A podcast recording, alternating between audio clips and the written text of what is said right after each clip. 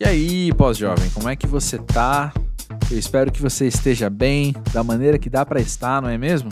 Se você nunca veio aqui a esse cantinho da chamada Podosfera, quero te dar as boas-vindas ao Pós-Jovem, esse espaço reservado para conversas muito sinceras com pessoas muito legais sobre o que significa viver nos dias de hoje quando você não é mais tão novinho, mas ainda tem muito o que aprender. E se você está aqui pela primeira vez, então, eu quero te convidar a dar uma olhada nas pessoas que já passaram por aqui, que você vai ver que quando eu disse que é muita gente incrível, mano, eu não tô exagerando, assim, é real.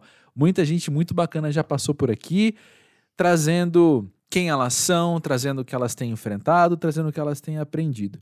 Meu nome é André Felipe de Medeiros, eu trabalho com comunicação já há um bom tempo. Dentre as coisas que eu faço, eu fundei o Música para Ver, que é um espaço também de crítica musical e de acompanhar música, vídeo e arte, que me permitiu conhecer muita gente e estar por perto de gente muito legal. Por exemplo, Git Intel, que é um cara que eu não lembro quando eu conheci, mas eu tenho flashes de coisas que a gente já viveu junto nos últimos, sei lá, 10 anos mesmo, assim. Eu não conheço ele há 10 anos, devo conhecer ele há uns, sei lá, 7. Mas nessa última década, com tudo que eu fiz no Música Pra Ver e ele no It Pop, a gente se cruzou diversas vezes, seja cobrindo Lollapalooza, seja se esbarrando em show, em festa. A gente fez parte do primeiro grupo de embaixadores do Spotify no Brasil também. E o Gui é um cara muito querido. O Gui é um cara que ele. Acho que todo mundo que conhece ele vai assinar embaixo do que eu tô dizendo, assim. Que o Gui é um cara que emana coisas muito positivas, coisas muito legais, assim. Ele é um cara legal de ter por perto. Ele é um cara legal de conversar. E eu tenho certeza que, mesmo se você não conhece ele, tu vai ouvir esse podcast aqui e falar: é, quero ser amigo dele. E eu, esse episódio, assim, vou ser sincero, eu acho que ele traz um desafio para as pessoas que vivem o ritmo normal da vida, que não é o meu caso, não é o caso do Gui, porque eis alguém que fala tão rápido quanto eu. E eu vou te contar que a gente gravou esse episódio mais de 10 da noite, assim. Então, depois de um dia inteiro de trabalho, você vai ver o pique que nós dois ainda estávamos falando bem rapidinho. Enfim, detalhes. Mas sobre o Gui, o Gui também é daqui de São Paulo, assim como eu. Ele tem 26 anos, é um dos pós-jovens mais novos que já passaram por aqui, tá no top 10, não sei, é, top 10 pós-jovens mais novos. Não vou saber contar de cabeça agora aqui quantos já, já vieram com 20 e poucos anos. De poucos não, né? Mudando de assunto, tá ficando chato. O que, que eu ia falar? O Gui, ele é publicitário, ele é DJ, além do hip hop, ele acompanha a Luísa Sonza como DJ. Ele até ele vai contar aqui um pouco sobre a, a, história dos dois, né? De poder acompanhar ela. E é muito engraçado, porque eu tenho certeza absoluta que eu conheci Luísa Sonza por causa do Gui, por seguir ele nas redes sociais. E ele fala dela, e eu falo, mano, quem é essa mina aí que ele tá falando? Deixa eu conhecer. E isso antes de. Muito hipster, né? Mas muito antes do Brasil todo entrar na comoção Luísa Sonza. Eu participei de uma coletiva com ela recentemente pessoa muito interessante, uma artista com coisas muito interessantes para dizer nas entrevistas. Mas o papo hoje não é com ela. Quando ela quiser vir aqui, tá convidada. Mas hoje é com o Git Intel, então. E outra coisa sobre o Git Intel é que ele começou há alguns meses o podcast caiu no spam, que tem uma proposta super legal, porque o podcast é gravado pelos Spaces do Twitter. Então você pode acompanhar ali ao vivo toda a gravação e depois curtir também nas plataformas de streaming de podcast. Ou seja, você pode ouvir ao vivo, ouvir o podcast, ou os fãs de verdade vão participar dos dois. Já falei o suficiente sobre o Gui, creio eu, então você ouve esse papo agora aqui na íntegra. Mas antes disso, deixa eu só te convidar, além de dar uma olhada em quem já passou aqui pelo Pós-Jovem, te convido a seguir o podcast na plataforma em que você está escutando nesse momento tua plataforma de podcast preferida. Segue a gente lá, porque toda terça-feira tem episódio novo. Sempre com alguém, repito, muito incrível, muito bacana, com muito a contar. Seguiu? Então aproveita o embalo e segue o pós-jovem tanto no Twitter quanto no Instagram, que é como a gente mantém o contato entre um episódio e outro. Ouve o papo com o Gui e já já eu volto.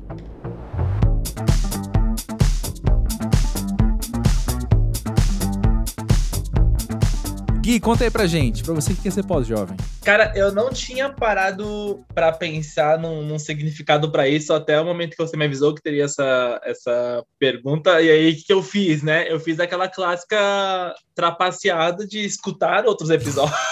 Malandro. para ter alguma noção de respostas, mas ainda assim, tipo, é, é, difícil, né? Você, principalmente, sabendo, porque você escuta a resposta de todo mundo, você sabe que, que varia muito, então é, é, é difícil ter uma noção, não tem uma resposta certa ou errada. Mas eu acho uhum. que, eu, que eu entendo esse, esse pós-jovem como essa fase pós esse, esse, esse período que a gente tem de juventude, obviamente, mas que ainda não, não atravessou a ponte por completo, vamos dizer assim e não uhum. não necessariamente significa tipo é, ser algo no, no, meio do caminho, mas que também é uma fase ele também. Então também tipo é um momento aí que pode ser uhum. longo, pode ser curto, vai depender de experiência por experiência, mas eu acho que eu definiria assim, Total. assim como esse essa parte do, do processo. Gosto, gosto bastante da, da parte fui bem, do fui processo. Bem. Foi... bem, foi bem. Olha só, qual é a parte do teu processo em que você está agora? Em qual parte do teu... Perguntando melhor. Em qual parte do seu processo você está agora? Cara, eu diria que eu, eu tô bem naquelas fases de, de briefings de planejamento agora, porque. Publicitário chegou, gente. porque. Já meteu um briefing no meio, né? Porque é. eu acho que eu, eu, eu é, quando a gente. Quando eu, eu tenho 26 anos, né? E uhum. quando, uhum. quando você é mais novo, você escuta muito as pessoas falarem sobre a, as chavinhas que viram conforme você vai passando certas, certas fases, e aí você uhum. entende muito isso como, como uma quase que uma regra. Então, tipo, depois dos 20 tem que acontecer. Depois, sei lá, tipo, quando você tem 15 anos, você quer muito chegar nos 18, porque 18 anos você vai ser adulto e, tipo, um novo mundo vai se abrir. Aí chegando nos 18, você vê que, tipo, não mudou tanta coisa assim. Mas aí você uhum. começa a traçar uma nova meta, tipo, não, 20 é o caminho. Aí chega ali no 20, você quer ir pro 25, e, e aí, tipo, chegou desse do 20 pro 25, já é um negócio que o tempo voou demais, e você começa a entender um pouco melhor que não, não, é, não é sobre o número, né? Não é sobre a idade, é sobre as coisas Total. que você tá que você tá acumulando e construindo e planejando nisso. E aí eu acho que nesses aprendizados e planejamentos, você vai tendo erros e acertos, e acho que no momento acho que eu tô nesses rascunhos para o que vem depois. Acho que depois do 25 uhum. bateu um pouquinho essa não é nem pressa, mas talvez essa preocupação de que tem uma próxima fase vindo e como a última fase passou muito rápido, a impressão que dá é que a próxima já está muito na porta ali também, tipo, quatro, cinco anos é tempo para caralho ao mesmo tempo que passa voando, então é, eu acho que eu estou nesse, nesse planejamento, tentando entender o que, que, o que, que está ao meu alcance de se planejar a longo prazo. Sim, olha, faz pleno sentido isso para mim. Ao mesmo tempo que eu acho que eu fui ter uma ideia mais parecida com o que está falando, dessa questão da passagem do tempo e das fases serem mais curtas, eu sinto elas sendo mais curtas do que eu observo elas sendo. Não sei se essa é a melhor maneira de, ver, de verbalizar isso. Né? Mas a sensação é uma e o calendário é outra, né? Uhum. Mais um pouquinho para frente, eu fui ter isso aos 30, assim, talvez. Quando eu tinha 26, eu acho que eu tinha uma compreensão clara da minha adolescência, por exemplo. Mas ainda uhum. eu me distanciava da adolescência, mas o passar do tempo parecia que eu não percebia ele ser tão rápido assim. Aí quando eu fiz uns 30, isso ficou muito claro. Muito claro. Uhum. Caiu total, assim, a ficha, não pelo fato dos 30 anos, mas porque foi naquela época mesmo, assim. De eu olhar, uma história que eu já contei aqui, por exemplo, foi de que eu, uma vez, eu ia fazer uma pós-graduação que abre inscrição de dois em dois anos e eu esqueci de fazer a minha inscrição.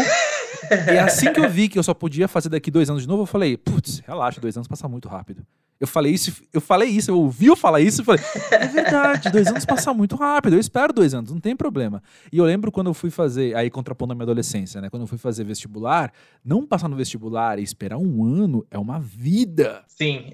É uma vida que você espera, né? É claro que tem variáveis muito grandes aí, de daquilo determinar o seu futuro também. E uma pós que eu espero dois anos uhum. agora, hoje na minha vida, hoje, dois, uma pós não determina a minha vida, né? Então, assim, eu sei que tem essas diferenças assim, mas tem muito a ver com a nossa percepção mesmo do passar do tempo, que depois você fala, ah, não, gente, não, relaxa, isso aí também.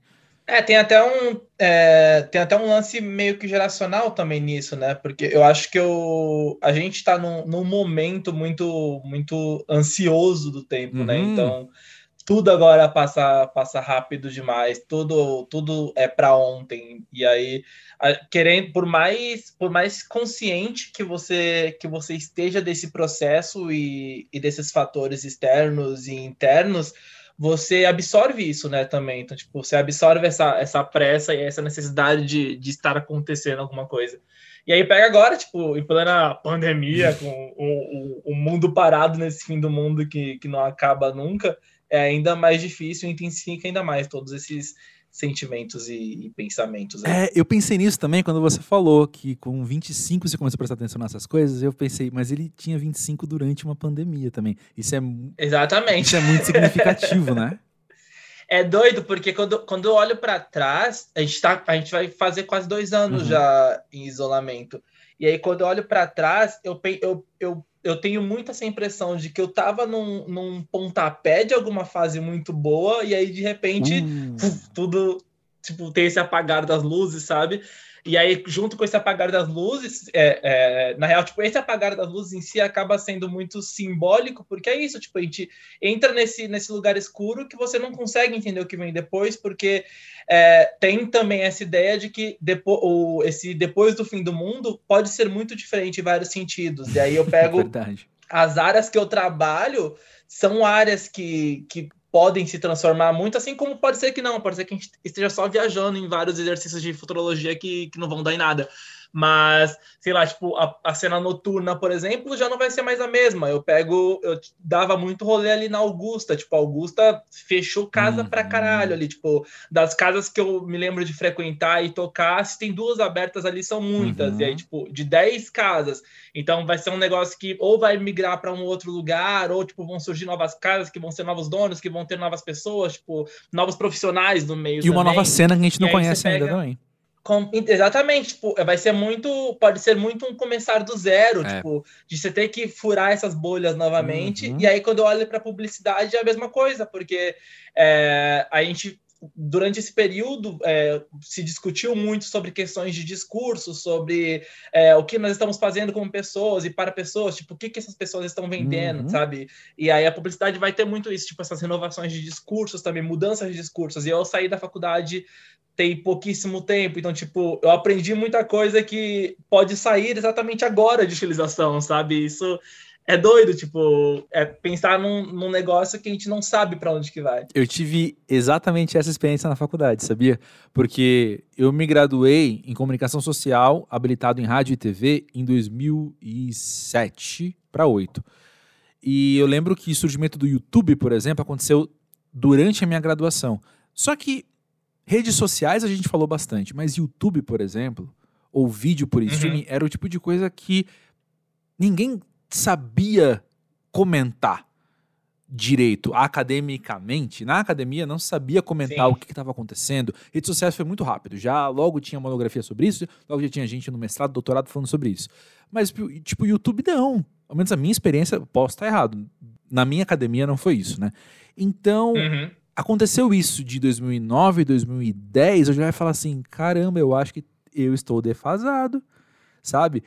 Eu acabei de me formar e eu acho que eu já estou defasado em algumas coisas aqui, olhando as pessoas falando, não, porque é óbvio, todo mundo sabe que hoje em dia, tipo, gente na faculdade, né? Todo mundo sabe que hoje em dia tal, tal, e eu pensando, eu não sei disso aí não. sabe? Eu não, não sei Exatamente. nisso. Não. É uma sensação estranha, né? Uma sensação estranha que a gente, a gente é, é, principalmente agora com a forma como, como rede social e internet acelerou muitas coisas também, é, até literalmente, né, que a gente pega o lance do, dos áudios acelerados, das séries sim, aceleradas sim. e tal, então, tipo, realmente está tudo sendo acelerado, Verdade. a gente está pegando esse bonde andando, e aí é difícil, tipo, você não vai parar, não tem como você parar num espaço e falar, tipo, ok, agora eu sei fazer isso aqui, porque esse aqui que você sabe fazer, vão ter mil e outras formas de fazer daqui uma semana vão ter, tipo, você vai aprender um, um, a mexer num programa muito foda hoje que ano que vem tem um aplicativo que faz isso em dois cliques, sabe? Então, tipo, pega a galera hum, com edição de vídeo hoje com TikTok. Exato. Cara, eles matam muito a edição de, de Premiere, de, uhum. de, de, uma caralhada de programas que a galera tinha que fazer curso para entender, tipo, como que funcionava direito, fazer negócios muito fodas que hoje em dia a galera consegue fazer no celular. E sabe qual a armadilha então, do é pós-jovem? É tipo... A armadilha do pós-jovem é não se deixar se adaptar. Saca? Sim. Não se deixar. Mas é, permitir... é, o, é o, a conversa, aquela conversa de currículo, de que você é flexível e, e sabe se adaptar ao cenário. Exatamente. Até onde? Exatamente, muito bem notado. Mas, cara, tem uma coisa que eu acho curiosa, é quando eu vou ver o Witch Pop, ele surgiu em 2010. Você tinha 15, 16 anos? 15 anos quando eu comecei o, o It. Eu, eu, queria, eu queria muito tentar lembrar só qual foi o, o pontapé, que eu não, eu não tenho essa memória muito clara, porque eu, eu, sei, eu sei que eu comecei o blog um dia depois do meu aniversário. Hum. E eu acho. e essa minha informação que eu não consigo processar, tipo, qual, foi, qual foram as razões que me levaram a isso, tipo, exatamente Ter 15 data. anos e um dia é o suficiente, meu amigo. Mas é isso, foi uma virada de chave, coisa. né? Eu falei, ok, é. tem... Não, mas pior que antes do, antes do It, eu tive muito blog. Eu queria muito, eu lembro disso, pelo menos, tipo, nessa fase na adolescência e consumindo muito internet, eu demorei muito para ter computador em casa. Uhum. Eu frequentava, acho que até, até o começo do It Pop eu ainda frequentava Lan House e tal. E aí eu frequentava Lan House e eu tinha um amigo que era tipo, você, eu tinha dois, três amigos que tinham computador em casa, e aí uhum. era, tinha aquele evento de ir na casa da pessoa para mexer na internet, sabe? Só quem viveu aí... sabe. e aí eu sempre quis muito ter blog porque eu, eu consumia muito, tipo, MTV, por exemplo, que é, MTV e todos aqueles estereótipos de da ideia do adolescente ter que ser essa pessoa conectada. Então, tipo, eu lembro que eu criava, tinha uns blogs que era tipo Tintel alguma coisa, tinha. Uhum. Eu, eu, eu, tive muitas ideias de blogs que não davam certo porque eu não tinha.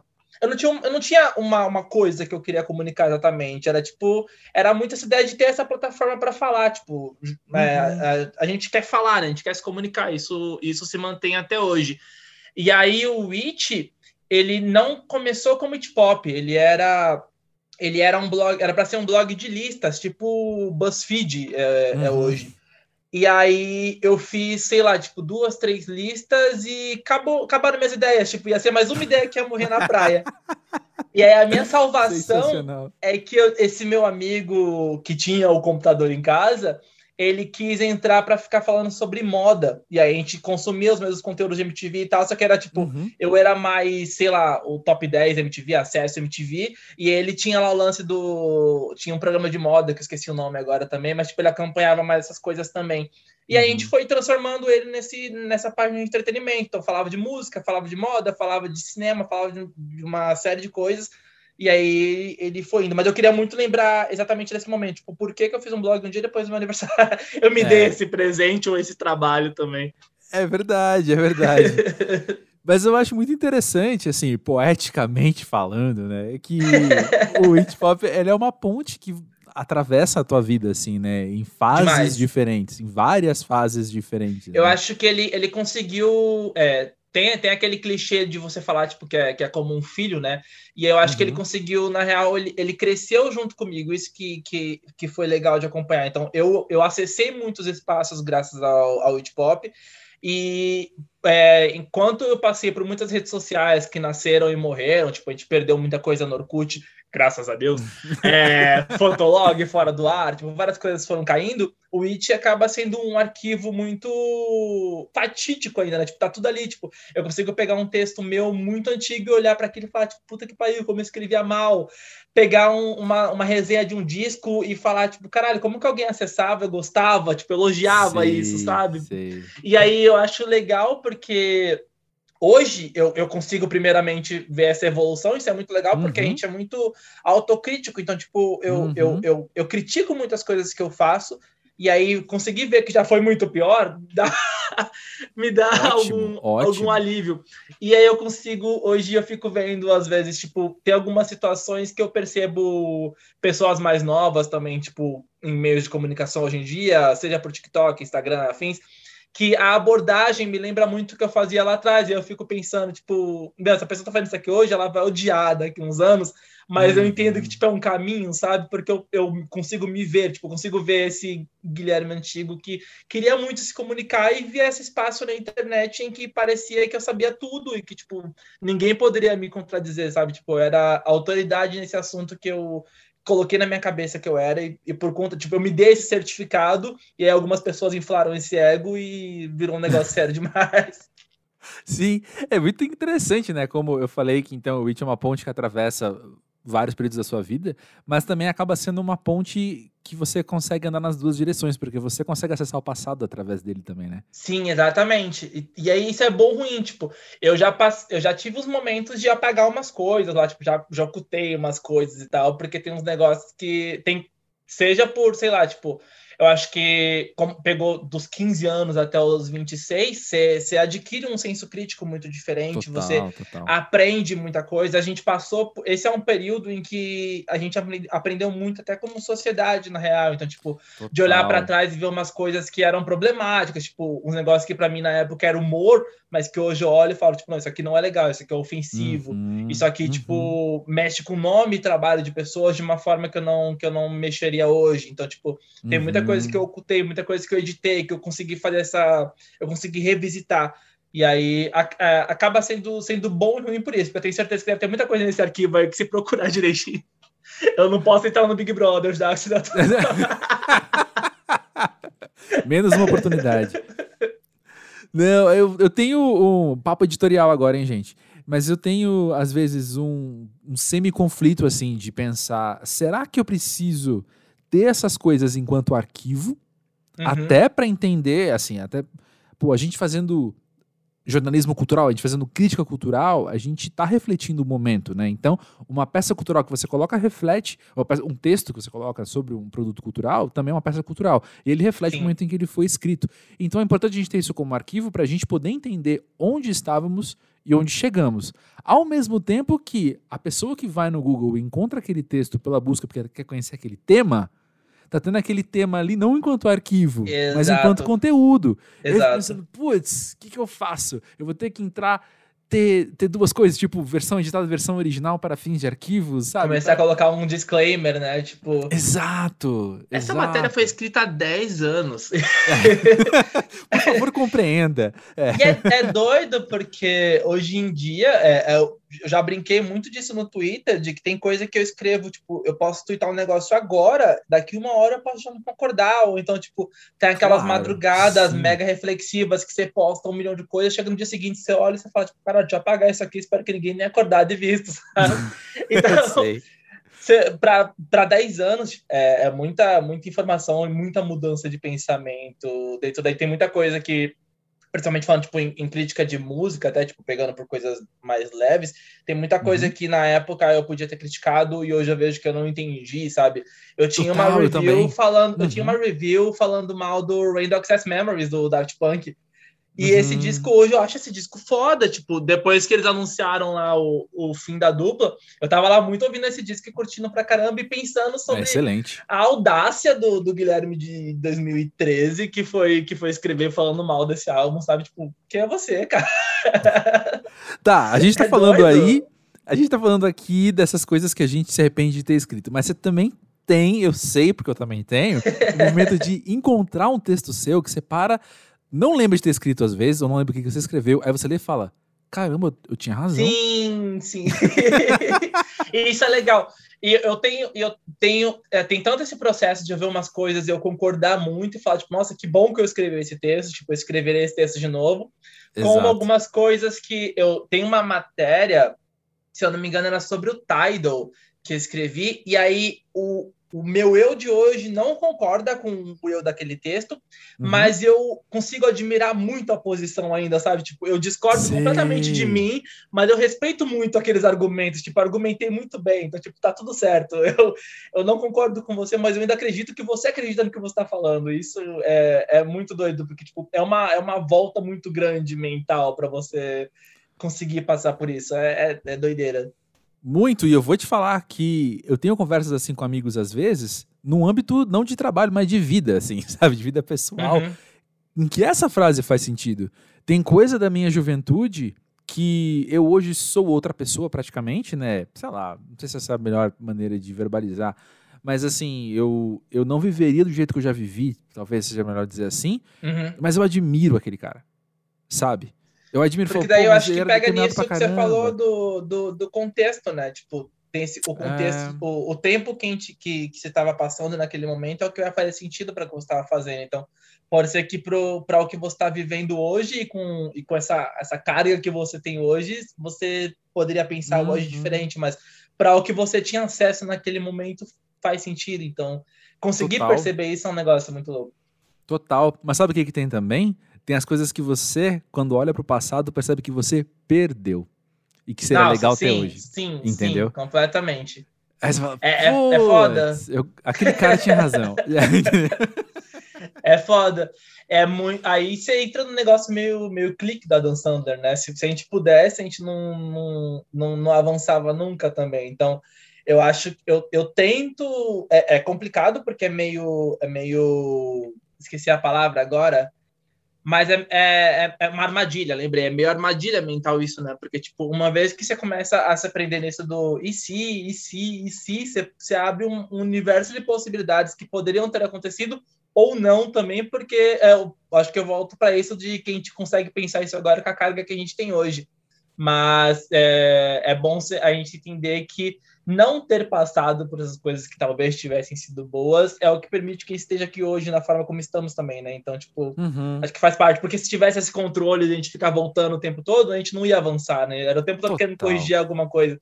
Eu falei de, de clique, mas eu lembrei agora do, do efeito borboleta também, né?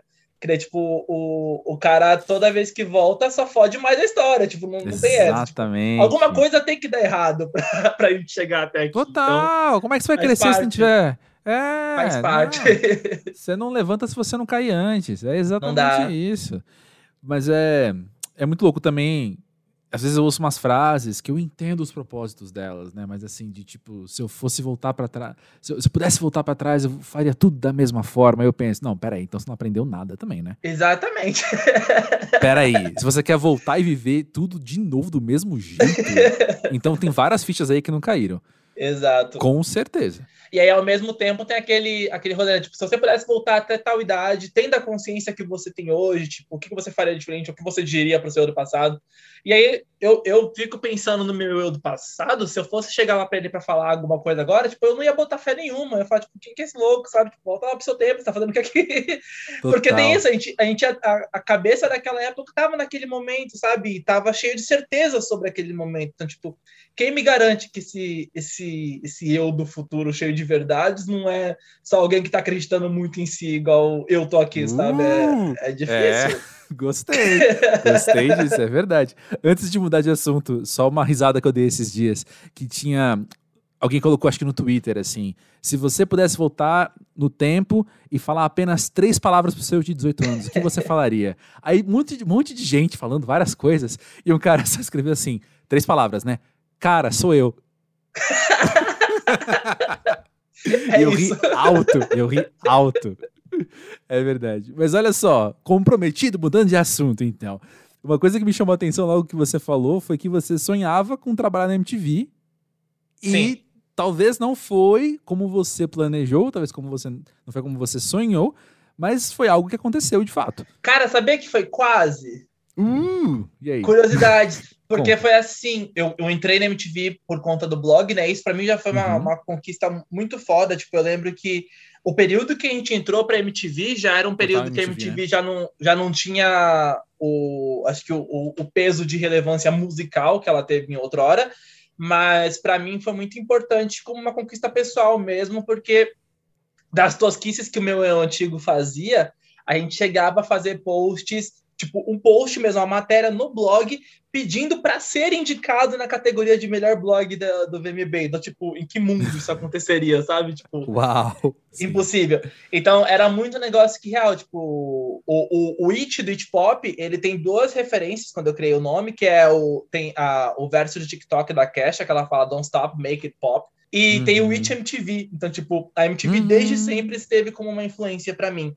E aí ter, é, ter tido essa oportunidade de participar de alguma forma, para mim foi, foi muito legal nesse é, no, nível pessoal mesmo. Tipo, foda-se o que, que ia converter ou não, tipo, de público, de, de clique, etc. Uhum. Para mim era legal, porque era um, negócio meu ali, depois de muito tempo, dentro do, do negócio da MTV, sabe? A gente tinha o Mzinho lá com, com TV escrito. É, é, é, sim, é muito, sim, muito sim. foda.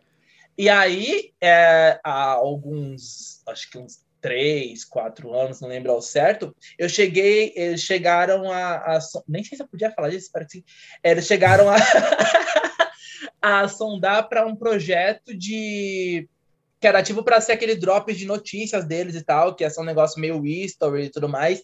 Aí eu cheguei a mandar, a mandar um, eles pediram alguns vídeos, fizemos alguns testes e tal, mas aí não foi para frente como Tô contando agora como é o que não deu certo, não, não rolou. Uhum. Mas, mas bati na trave, aconteceu alguma coisa. Total, então, total. fora o blog, foi, foi uma oportunidade, oportunidade boa. Acho que hoje eu, não, eu também nunca, nunca, nunca fui muito confortável com vídeo. Eu nunca gostei tanto de me comunicar em vídeo. Tipo, também não. É, eu tava comentando esses dias no Twitter. Esses dias não, hoje eu tava comentando no Twitter que o próprio podcast, para mim, foi uma, uma barreira muito importante de ter sido ultrapassada, porque uhum. eu tinha muita dificuldade em falar. Eu sempre gostava, acho que até por isso eu insisti muito no conteúdo escrito por muito tempo. Então, tipo, uhum. veio o boom dos podcasts, veio o boom de youtubers, veio o lance dos stories e tudo mais, e eu tava lá, firme e forte, escrevendo, escrevendo, não me lê, não me lê. Uhum. Até o momento que não deu mais, eu falei, beleza, vamos soltar, soltar essa voz aí também, então. E o, o podcast, o, o meu hoje, ele tá, tá no, no 11 episódio, se eu não me engano. E eu consigo perceber mudanças positivas já, tipo, do primeiro episódio para agora. E Se desenvolve muito rápido, né? É doido, uhum. e sou eu que edito, então, tipo, pra pilhar com coisa pequena é muito fácil. Eu lembro, nos primeiros eu passava muitíssimo mais tempo editando, porque eu queria corrigir segundo por segundo. Tipo, eu dei uma engasgada numa palavra e outra aqui, eu quero cortar isso aqui para parecer que eu falei certinho essa palavra. Eu quero tirar isso aqui porque eu tô respirando demais nessa frase. Eu quero, tipo, uns negócios uhum. muito idiota. E aí eu consigo é, entendo, não, entendo que... bem. É, é, é, é, foda, né? É difícil. Eu lembro que eu tava quase indo falar com um amigo meu editor, falar, meu, como você consegue? Porque, tipo, eu tô surtando aqui, esse episódio não vai sair. Minha vontade era de sumir com o episódio, tipo, sem querer eu perdi o áudio, sabe? E aí, aí eu consegui ultrapassar essa barreira do, do, do que foi o áudio, mas o vídeo ainda é um negócio que ainda tem algum obstáculo. Então, é, pode ser que também, tipo, não ter dado certo seja algo positivo, porque TV é outra coisa que fica aí pra história, né? E aí eu já não teria o poder de apagar igual eu tenho dos meus textos, tipo, que tá lá no meu painel e eu deleto é. quando eu bem entender. É, é complicado. É verdade. Mas, bom, já que você tocou no assunto, conta mais do Caiu no Spam. Como é que tá sendo fazer essa experiência para além da edição? eu tô curtindo muito, principalmente porque é um negócio muito. tem sido um negócio muito instantâneo. Isso é uhum. é algo que eu tava sentindo falta já. Eu acho que texto, é, eu, sempre, eu sempre senti que eu me comunicava melhor escrevendo. E aí eu passei esses 10 anos aí escrevendo pra caramba. Mas chegou um momento em que eu entendi que o tempo que demandava para fazer isso bem feito já não era mais o mesmo. E que eu uhum. sentia também que a galera não estava consumindo da mesma forma. Então, tipo, eu vou passar, sei lá, três dias fazendo um editorial muito foda no negócio que eu me importo pra caralho, para chegar na hora eu publicar e ninguém lê, ou quem leu, tipo, nem dar um feedback de alguma forma. E isso eu falo até no podcast, eu sou muito carente de feedback. Tipo, eu preciso desse feedback. Você pode, pode falar mal, foda-se. Eu quero saber que você consumiu isso e formou opinião sobre. Tipo, para mim isso é importante porque é o que vai me ajudar a pincelar mudanças ou não em, em passos seguintes. Total. Uhum. E aí o podcast veio muito disso. Eu tava participando de eu tava participando de podcast de amigos, participando de várias, de várias coisas, tipo, há um bom tempo já. E o tempo todo eu ficava, tipo, apareceu algum tema muito legal que eu queria falar sobre, mas eu não queria escrever um textão sobre. Eu tava lá no Twitter, tipo, gente, alguém vai fazer podcast sobre isso? Me chama, que não sei o quê. E aí ficava, tipo, nisso de esperar a demanda de alguém, sendo que eu, eu tava ali, sabe? Eu poderia Total. abrir logo esse espaço para que eu criasse esse conteúdo. Você passou por depois... isso com o blog lá em 2010, porque não passou por isso novo agora com podcast? é a minha sina. E aí, depois, depois eu, até um, um, lance meio de autossabotagem também, você começa a colocar alguns empecilhos. Então eu ficava tipo, não, mas eu não vou começar enquanto eu não tiver um espaço foda e super silencioso que eu consiga fazer essa gravação. Não, mas eu não vou começar enquanto eu não tiver um microfone foda. Que Olha o impostor aí, o impostor E não, aí, tipo, cutucando. aí veio, veio o isolamento, eu comecei a consumir muita coisa que que tava nisso, tipo, de conversar com pessoas à distância, que tava uhum. nisso de gravar coisa remotamente, que, que, que, consequentemente pulava algumas fases aí em termos técnicos e tal. Uhum. E aí eu falei, meu, tipo, tem uma galera fazendo e tá dando super certo, sabe? Aí o que me ajudou a falar, tipo, beleza, vamos, vamos ver no que dá, foi, foi ter aparecido os Spaces no Twitter. Uhum. Porque quando apareceu, na verdade, quando deu aquele boom do, do Clubhouse, eu fiquei muitíssimo tentado, porque tipo, parecia um negócio muito legal. Você tá lá numa sala, você vai falar com as, com as, pessoas, e esse conteúdo até então tipo, era um conteúdo que ia acontecer ali, quem consumiu, consumiu, e já era, tipo, bum, explodiu. Mas o Clubhouse tinha aquele empecilho de ser só para iPhone. E eu Exato. tô aí na, nessa cota Android, então eu fiquei, tipo, na espera, na espera até que o hype dele morreu.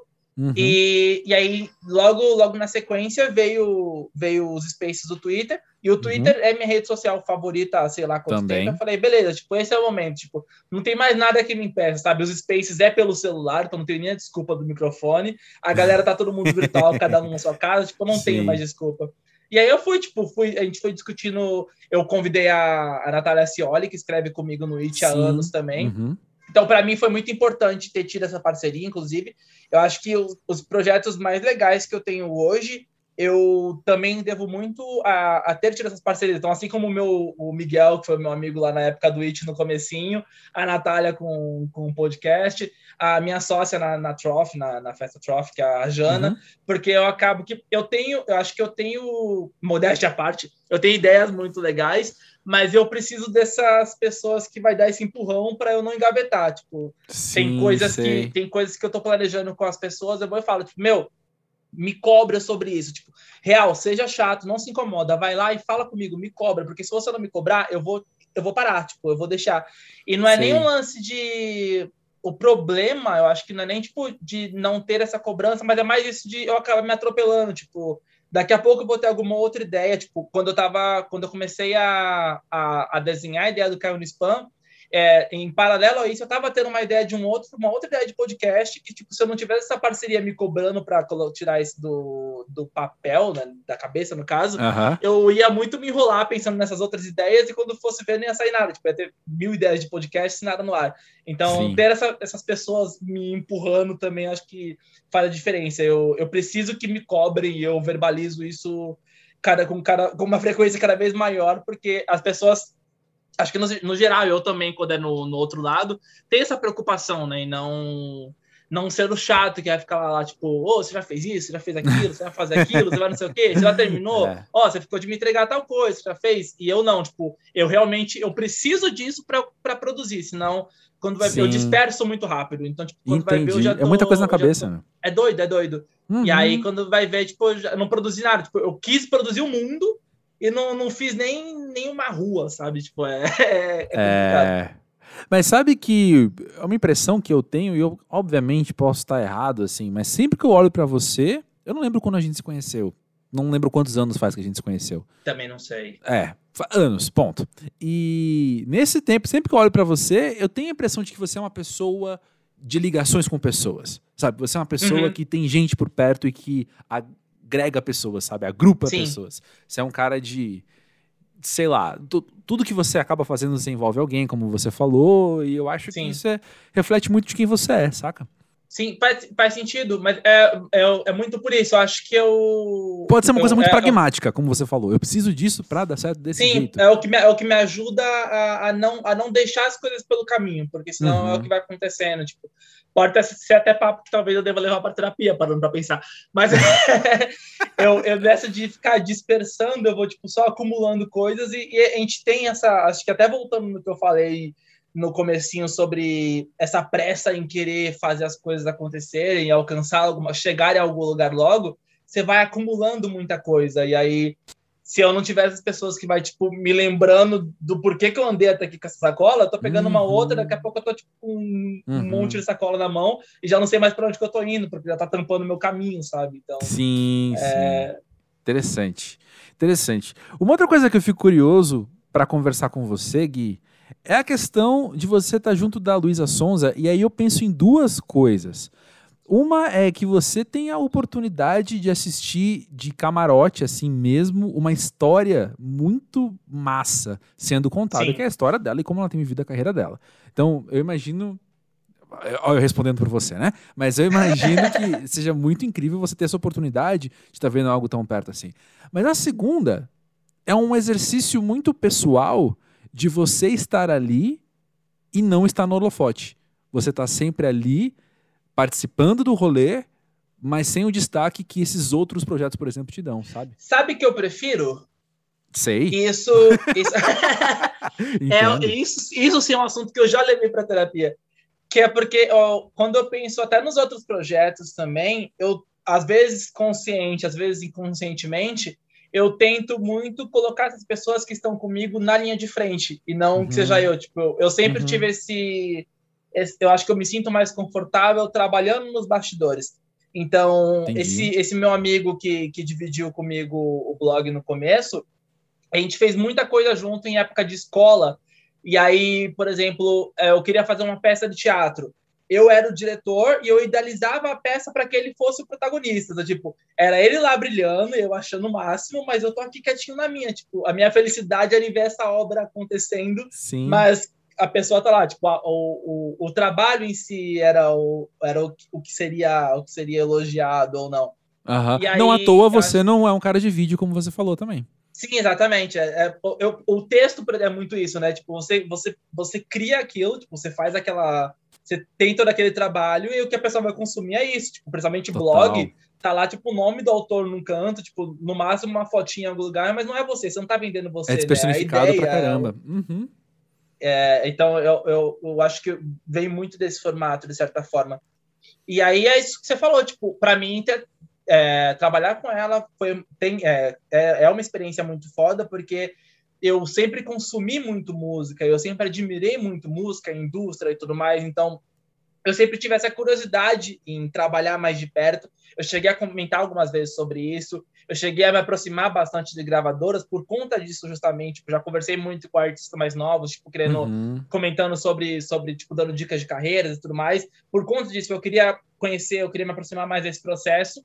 E com ela, eu tive essa oportunidade de um jeito muitíssimo louco, porque eu trabalho com ela, acho que tem um pouco mais de três anos. Uhum. E foi justamente o período em que ela nasceu pro, pro pop Exato. brasileiro, né? Tipo, quando eu comecei a trabalhar com ela, eu não a conhecia. E, tipo, ela tinha, ela tinha um single pop só, que era, era a música Rebolar. Uhum. Tipo, foi a primeira música dela depois dos covers acústicos e tal. Tipo, era a primeira música pop dela mesmo. Então, eu, eu fui desde shows que, a gente, que a, a, o setlist tinha três vezes Rebolar e vários covers, até, tipo, ir preenchendo. Então, tipo, eu vi Devagarinho eh, ser lançado e virar hit. Eu vi Boa Menina ser lançada e virar hit. E aí ela mesmo se tornar essa persona, essa persona pop, né? Que é, que é quando uhum. a galera começa a entendê-la como, como essa estrela pop e tal. E aí é legal eu é, acompanhar, ter acompanhado esse processo nos bastidores, porque eu consigo ter essa visão que é, é, me, me fez refletir até sobre opiniões e perspectivas que eu tinha sobre outros artistas. Então, tipo, hum. tem muita coisa que a gente vê de fora, a gente, parece hum. mesmo que é um negócio meteórico, que é um negócio do nada, que você olha e fala assim, tipo, meu, isso aí pagou meio mundo e por isso, tipo, tá, tá fazendo sucesso. E aí, é, eu vendo esse processo por trás, eu vejo que não, tipo, eu vejo que foi trampo pra caralho, eu vejo pois que é. foi passar por uns lugares, tipo, bizarros de fazer show, que o palco era do tamanho de, de um azulejo, sabe? Um negócio muito Sim. pequeno. Sim. E, tipo, passar por vários perrengues até conseguir chegar no, no status que tem hoje, para a qualidade de show que consegue oferecer e demandar hoje, sabe? Tal. Tipo, é legal ter acompanhado esse processo porque abriu muito meu olho para para a forma como eu via o pop, tipo, para alguém que discutia e escrevia sobre pop, isso faz toda a diferença, tipo, me dá uma visão muito diferente do negócio que eu sempre que eu já me colocava nesse, nesse papel de, de entendedor e na real, tipo, não entendia nem metade do, do que acontece de verdade por trás desse, desse mundão todo aí. Sim, sim. É um processo mental bem interessante, até porque você já estava acompanhando ali música pop há muito tempo e reportando sobre isso, né? Sim. Ah, e também influencia, então, como a gente estava falando antes, né? Você pegar os seus textos anteriores, você pegar coisas. você confrontar aquele Guilherme, o Guilherme que não tinha essa carga. Demais, vivida, não tinha, nossa, né? nenhuma, nenhuma. Por isso hoje eu consigo perceber muito isso. Tipo, eu achava que eu entendia muita coisa. Eu, eu até falei, tipo, brinquei sobre ter tido esse ego inflado. Então, tipo, eu pegar o meu eu de sei lá quantos anos que fulano de jornal X me ligava para perguntar sobre não sei o que da Beyoncé, e aí saía a matéria lá falando, especialista em cultura pop, Guilherme Tintel, falou isso, isso e isso. Tipo, especialista do quê, cara? Eu, eu consumo uns negócios aí no YouTube, escrevo uns textos, sabe? Tipo, ter passado por esses bastidores me deu uma perspectiva muitíssimo maior e muito diferente me ensinou a respeitar muito o, o trabalho do outro. Eu acho que uhum. esse é, é, um, é um ponto de amadurecimento que, que eu, eu não teria tido, tido acesso se não fosse se não fosse esse trabalho. Tipo, eu nunca, nunca não teria. É um negócio que eu não teria só desconstruído, sabe? Tipo, não ia ser só, só lendo, só acompanhando as pessoas de fora que eu perceberia isso. Eu acho que me ensinou muito a respeitar, tipo, até no ponto de, sei lá, tipo, tem muita artista que eu que eu não, não gosto, não, não consumo, uhum. mas que hoje eu consigo só ignorar, sabe? Tipo, porque eu entendo que eu ficar Sim. lá, tipo, macetando o artista, seja em rede social pessoal, seja por meio de texto, é muito negativo para um time muito maior. Então, tipo. Total, é muita gente pego, envolvida, né? Eu uhum. pego o fulano lançou um clipe que pode ser uma bosta o clipe. Eu não vou lá falar que esse clipe é uma bosta, porque tipo, por trás desse clipe não tá só essa fulana, né? Tá, tipo, tem diretor, tem quem gravou, tem, tem dançarino, tem, tem, tem figurinista, tem, tipo, tem um trampo gigante por trás disso, e é um trampo gigante que eu tô desmerecendo com base numa perspectiva super subjetiva, porque, tipo, uhum. o que eu acho uma bosta pode ser um negócio genial para outra pessoa, assim como muita coisa que eu acho genial, tem gente que vai achar uma bosta, tipo, eu tô lá consumindo hyperpop, elogiando a série da Rebecca Black. Quem for ouvir pode achar uma merda e eu tô aqui achando foda, sabe? Então, uhum. tipo, quem define essa régua do que, que vai ser foda de verdade, o que, que não é, o que, que é genial, o que, que é uma bosta? Então, Total. acho que isso sim passa por uns processos de desconstruções, mas é, esse respeito pelo trabalho ao próximo, eu, eu, precisei de muito mais que empatia. Eu tive que, que Uau, estar sim. dentro desse furacão para conseguir entender tipo, o quão caótico pode ser. Sim, nossa, mega interessante isso, Gui. E tem também a questão de você, sendo pós-jovem, cada vez mais pós-jovem, você também ter cada vez mais segurança de você gostar, independente do que os outros vão achar. Sim, de você sim. falar daquilo também, né?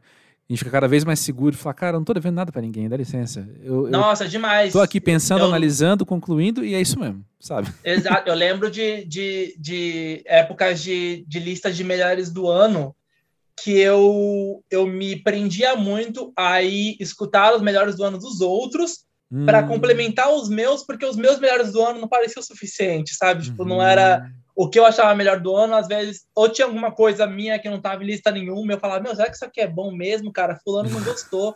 ou então, ou então tipo, alguma coisa que alguém, alguém, tipo, eu consumi alguém que gostou muito do negócio e eu não consegui engolir aquilo nem fudendo. Eu falava, tipo, meu, o que, que tem de errado? Quando, tipo, por que, que eu não tô conseguindo gostar disso, sabe? Tipo, o problema tá em mim não gostar. E aí pega em. Era toda essa, essa cultura de influência que hoje tem nome, né? Tipo, tem os influenciadores Exato. e tudo mais. Uhum. Na época a gente ainda não, não chamava dessa forma, mas eu já passava por esse processo sem entender. E aí faltava, acho que, essa maturidade de, de saber que não, tá beleza, tipo, eu posso não gostar desse trampo aqui ele continuar sendo bom para alguém, sabe? Tipo, que bom uhum. que alguém tá gostando, porque tem um trampo por trás, então, tipo, que uhum. alguém vai consumir isso e dá lá o stream da pessoa, vai comprar o disco, vai pro show e tal, mas não é para mim.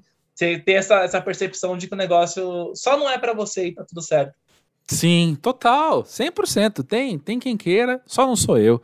Mas olha só, você aos 26 anos, Independente, faz de conta, independente de momentos que estamos passando como sociedade, como nação ou como humanidade pensando em fatores climáticos, assim. O que, que você tem pensado sobre o futuro? Cara, é difícil. Eu tenho tentado não, não pensar, e isso é, é, é, é bem complicado, porque a cabeça não para, né? Tipo, você, uhum. o tempo todo você quer saber o que vem, o que vem depois, qual que, qual que é o amanhã. Uhum. Mas eu acho que, principalmente agora, eu tenho tentado ser otimista. eu, eu, eu, o meu otimismo já, já, já me pregou muita peça, mas eu tenho, eu acho que agora acompanhar, tipo, sei lá, já tomei a segunda dose, sabe? Uhul!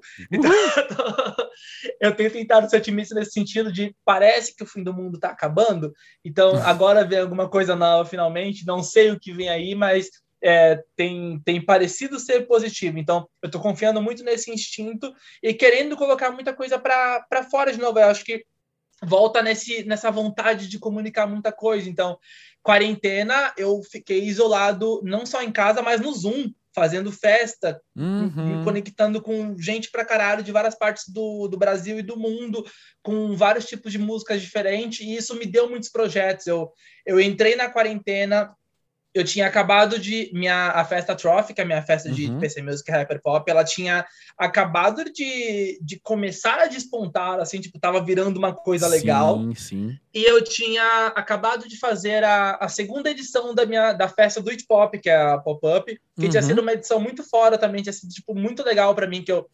Eu fiz essa festa em 2016 pela primeira vez, aí eu nunca mais fiz ela. E aí eu voltei com ela no, no mês anterior ao início da quarentena. Na hora então, errada. Tipo, exatamente. Nossa, foi tudo errado. Meus planos foi, foi, foi tudo cagado. E aí é, eu entrei pra quarentena, eu tô saindo agora com umas 20 Eu criei muita coisa. Tipo, eu tinha um projeto de carnaval que não deu para sair no, no, carnaval por conta da correria de, de show e tal, e aí eu consegui soltar ele no meio da quarentena. Eu lancei uma festa de, de especial nos 2000.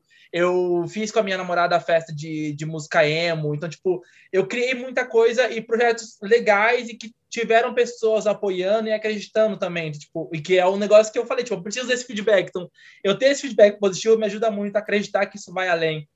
E Sim. aí agora a gente saindo do Zoom, saindo desse, desse, desse online para conseguir tipo, encarar o mundo de novo, eu pensei muito em querer colocar tudo isso na rua. Eu quero, eu não quero dormir, sabe? Tipo, eu quero, Sim. pelo amor de Deus, me deixa uma semana acordado, me taca energético, mas deixa, me deixa fazer tudo que eu, que eu tenho em mente, colocar tudo isso na rua.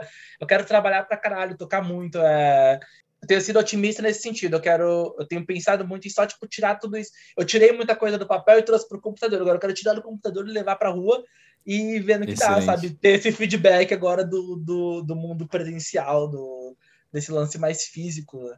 Sim, excelente. E para acabar, o que, que você ainda quer aprender? Tudo, cara. Olha, sendo, sendo objetivo, tipo, falando em coisas, em coisas que, é, que fiquem mais concretas, vamos dizer assim, eu quero muito aprender produção, produção musical. Uhum. Isso é um uhum. negócio que já estava no, no meu plano antes da pandemia eu adiei muito durante a pandemia, porque no começo da pandemia eu fiquei muito assim, tipo, no começo da pandemia acho que ninguém achava que ia durar tanto tempo, né? Uhum. E aí, por várias vezes eu fui e voltei nessa ideia de, ah, eu vou aproveitar que eu tô, tipo, já parado e online e vou, tipo, pegar uns cursos de AD, vou tentar aprender alguma coisa e tal. E mentira, não, nunca fiz isso, não, não rolou, tipo, Sim. vi muita série, vi muito filme, fiquei fazendo festa mas é um negócio que eu quero. Então, tipo, quero muito aprender é, produção musical. Eu acho que se, se, torna aí mais um meio de, de me comunicar e de comunicar outras coisas, né? Música é, é, é comunicação. Uhum. E eu acho que, que, que, fecha um ciclo bonito também, né? Tipo, eu tô aí consumindo música e me relacionando com isso desde sempre. Eu já tô aí tocando, então, tipo, estreitei essa relação por, por anos também. E aí eu acho que poder criar isso do zero me leva para um, um outro processo completamente diferente que pode desenrolar muitas outras coisas também. Então, eu acho que pensando numa coisa real, assim, concreta que eu quero aprender, seria isso. Mas quero aprender tudo, tipo, o que vier e eu tiver essa oportunidade de, de desenvolver, eu tô aí para isso. Sou desses também. Gui, que prazerzaço poder bater um papo contigo às 10 e tanto da noite, mas passou assim 10 minutos para mim. Eu tô olhando aqui pro relógio. Tá vendo, cara? Eu falei que é rápido e eu já falo rápido também. Eu falo na é velocidade 2, né? Então... É nóis. Obrigado por estar aqui no Pós-Jovem trazendo você e sucesso aí em tudo que vai acontecer depois da pandemia. Eu que agradeço. Nisso que eu fui que eu fui fuçar lá para trapacear na resposta, eu fico olhando a galera mó foda que você convida, fica assim, tipo, cara, o que eu tô fazendo aqui? E aí volta, Olha bate autossabotagem, bate novo. tudo de uhum. novo. Mas curti demais. Muito obrigado pelo convite. Espero que eu tenha respondido as coisas certas aquilo. Cadê o gabarito agora? Me tá todo mundo te analisando agora em níveis íntimos, que você não tem noção. Com esse tipo de Pelo amor de Deus, me dá a opção de apagar isso daqui a alguns anos.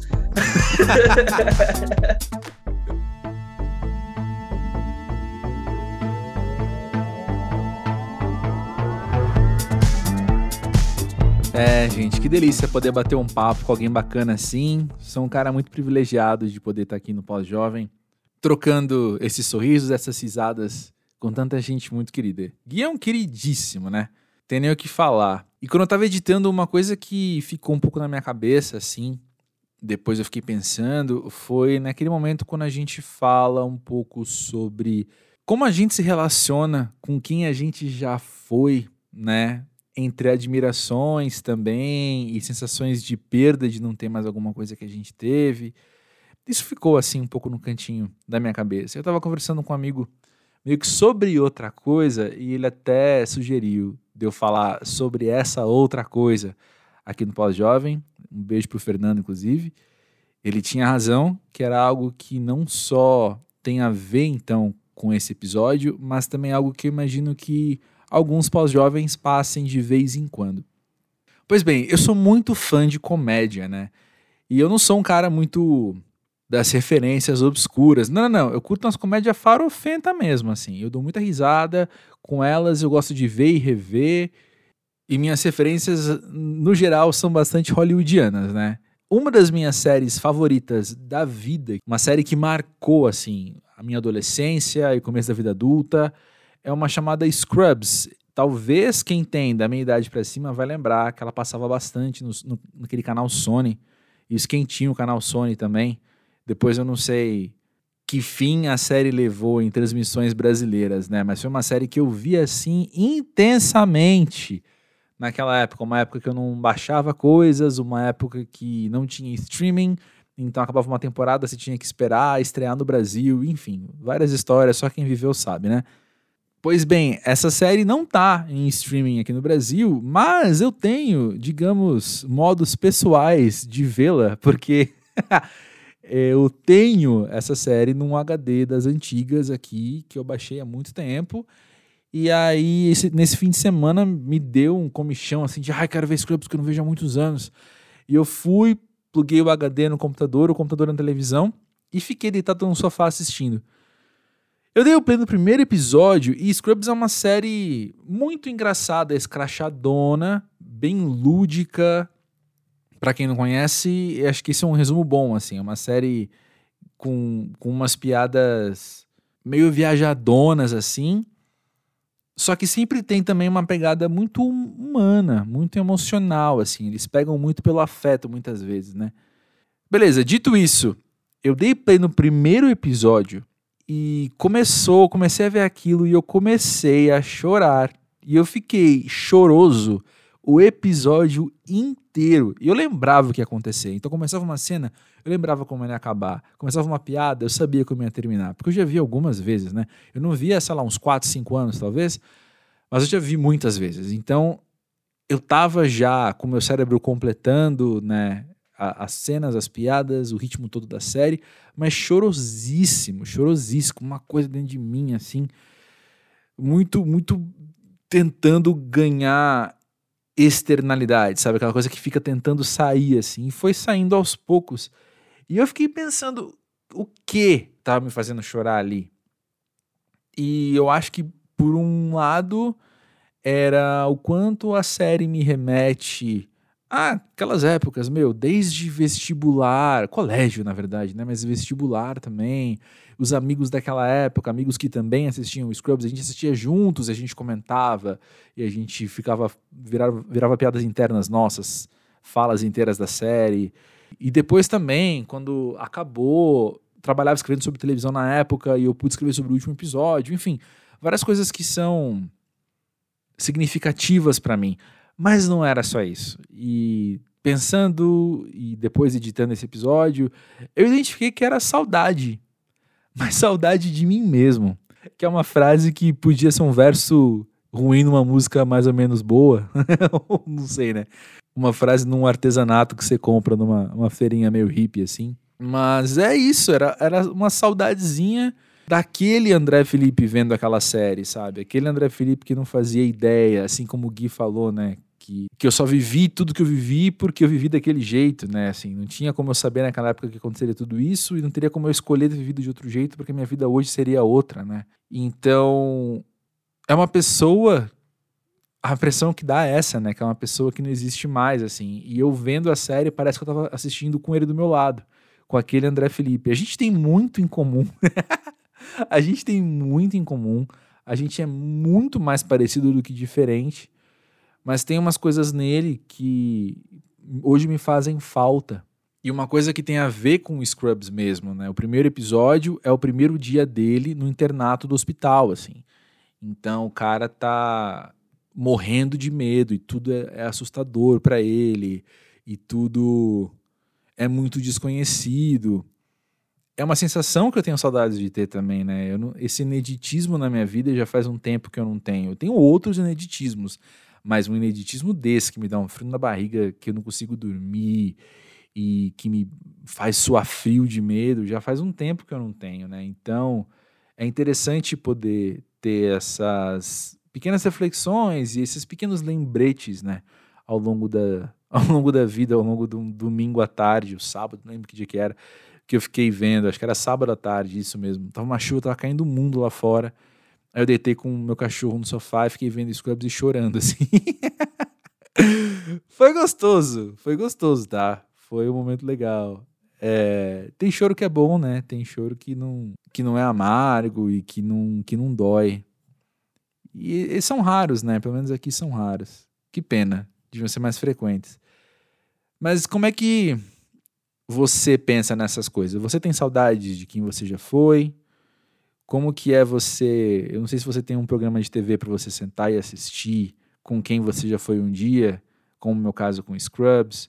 Talvez seja um, um livro que você relê, uma, um disco que você escuta de novo, um lugar que você pode ir e você tem contato com uma versão sua que não existe mais, né?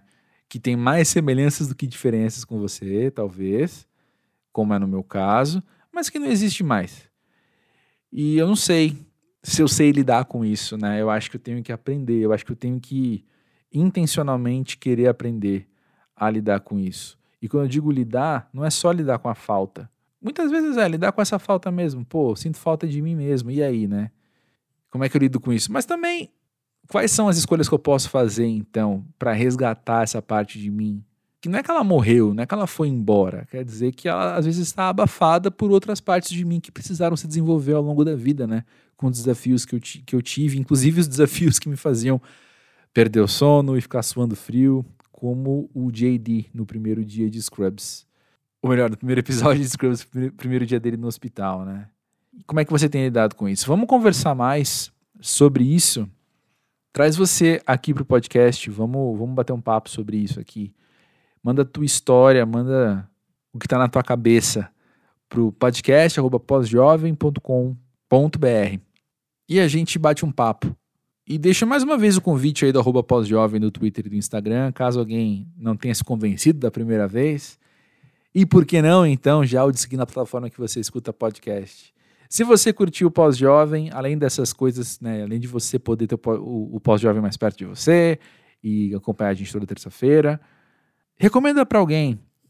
Recomenda para alguém que gosta de pensar nessas coisas, gosta de conversar sobre a vida e que está aí, assim como eu, assim como o Gui e provavelmente assim como você também, aprendendo, né? Se virando para aprender. Por hoje acho que é isso, né?